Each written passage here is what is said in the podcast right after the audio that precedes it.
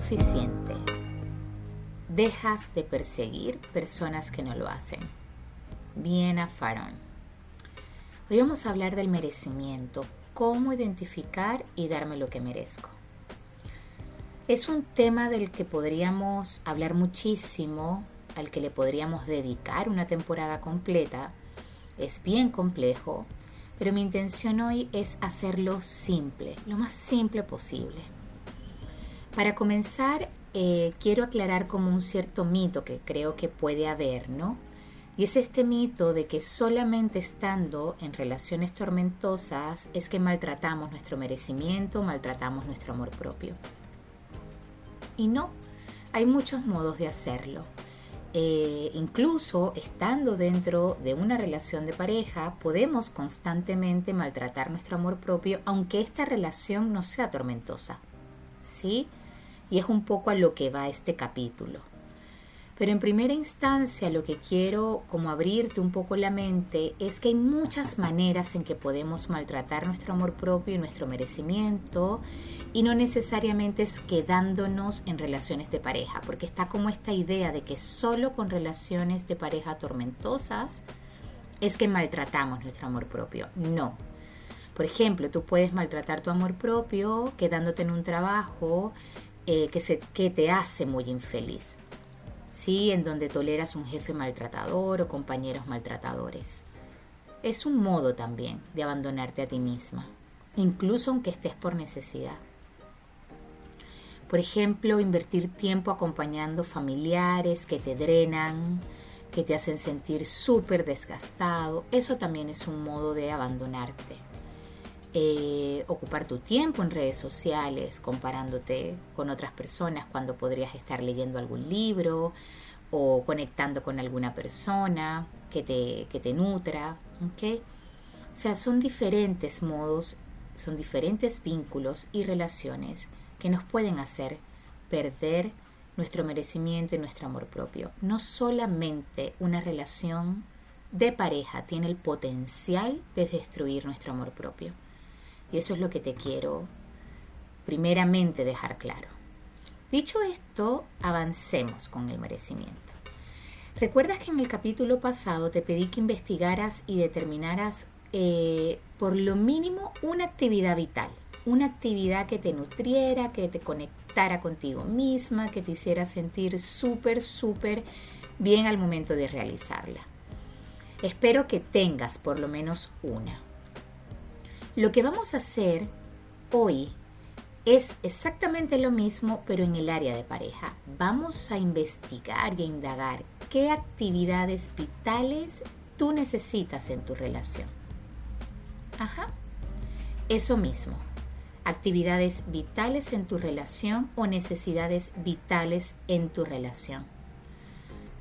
Tenemos demasiada tela para cortar con esto del merecimiento y obviamente no da tiempo, eh, pero lo que sí quiero decirte hoy es que hay un obstáculo que en este momento te está impidiendo nutrir tu merecimiento en tu relación de pareja o que quizás lo impidió en una relación de pareja pasada.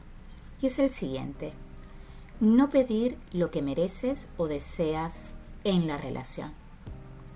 Acá es donde entran las necesidades vitales.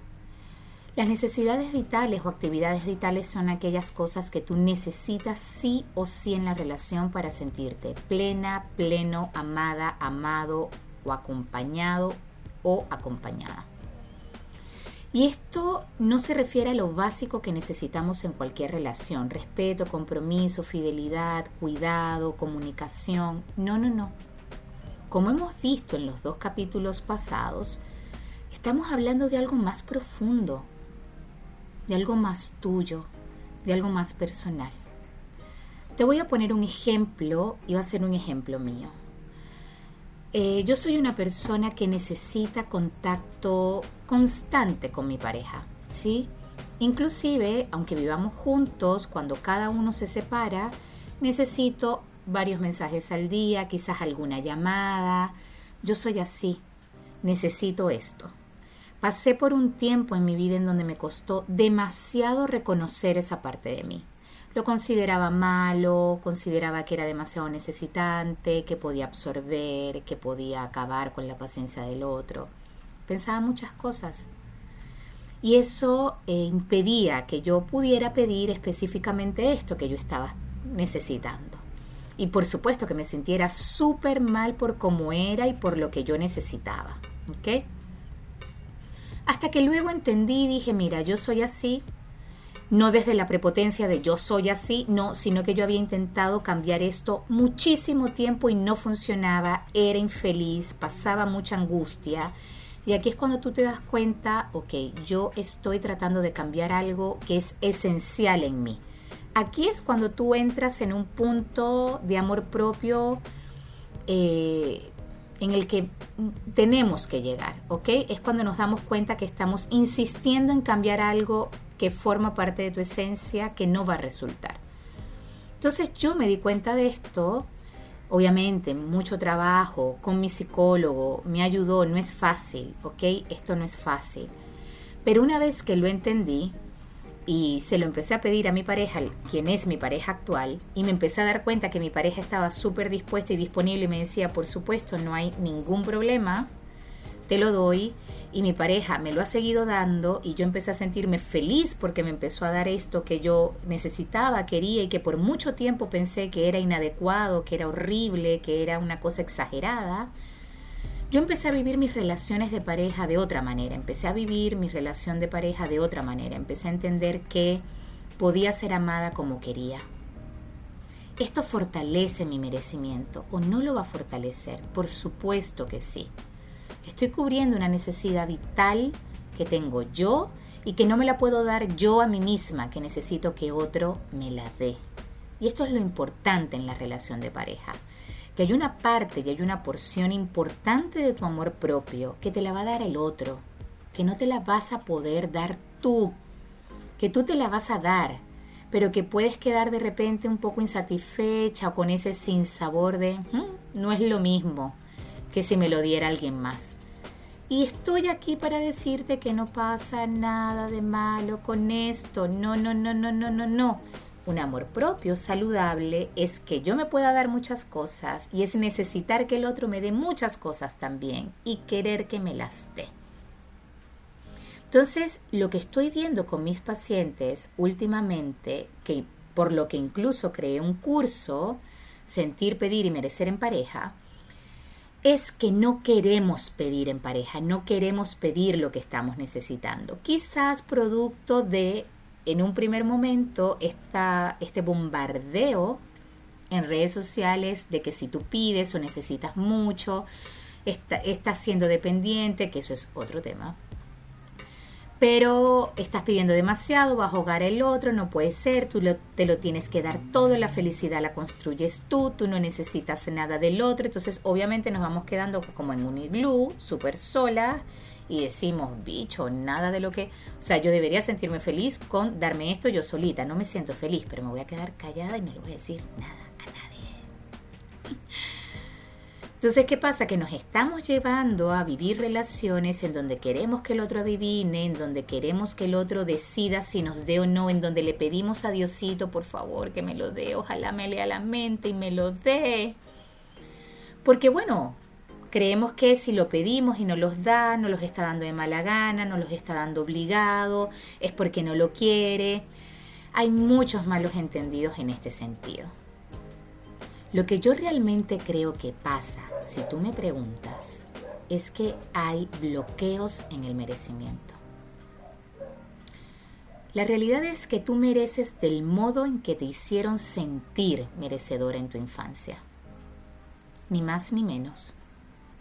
Y por eso es que hay un trabajo tan fuerte que hacer en esto de romper patrones, con lo que nos enseñaron de niña y con lo que ahora, como mujeres adultas, hechas y derechas, o como hombres hechos y derechos, queremos hacer de nuestra vida.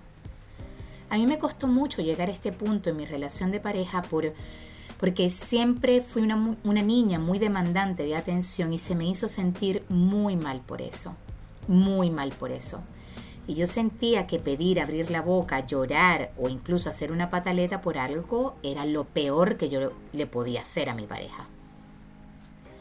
Luego fui entendiendo y fui sintiéndome a gusto con esto de necesitar y por supuesto tuve que hacer un trabajo para hacerle sentir a mi niña que era seguro necesitar ahora, que no pasaba nada, que no pasaba nada malo.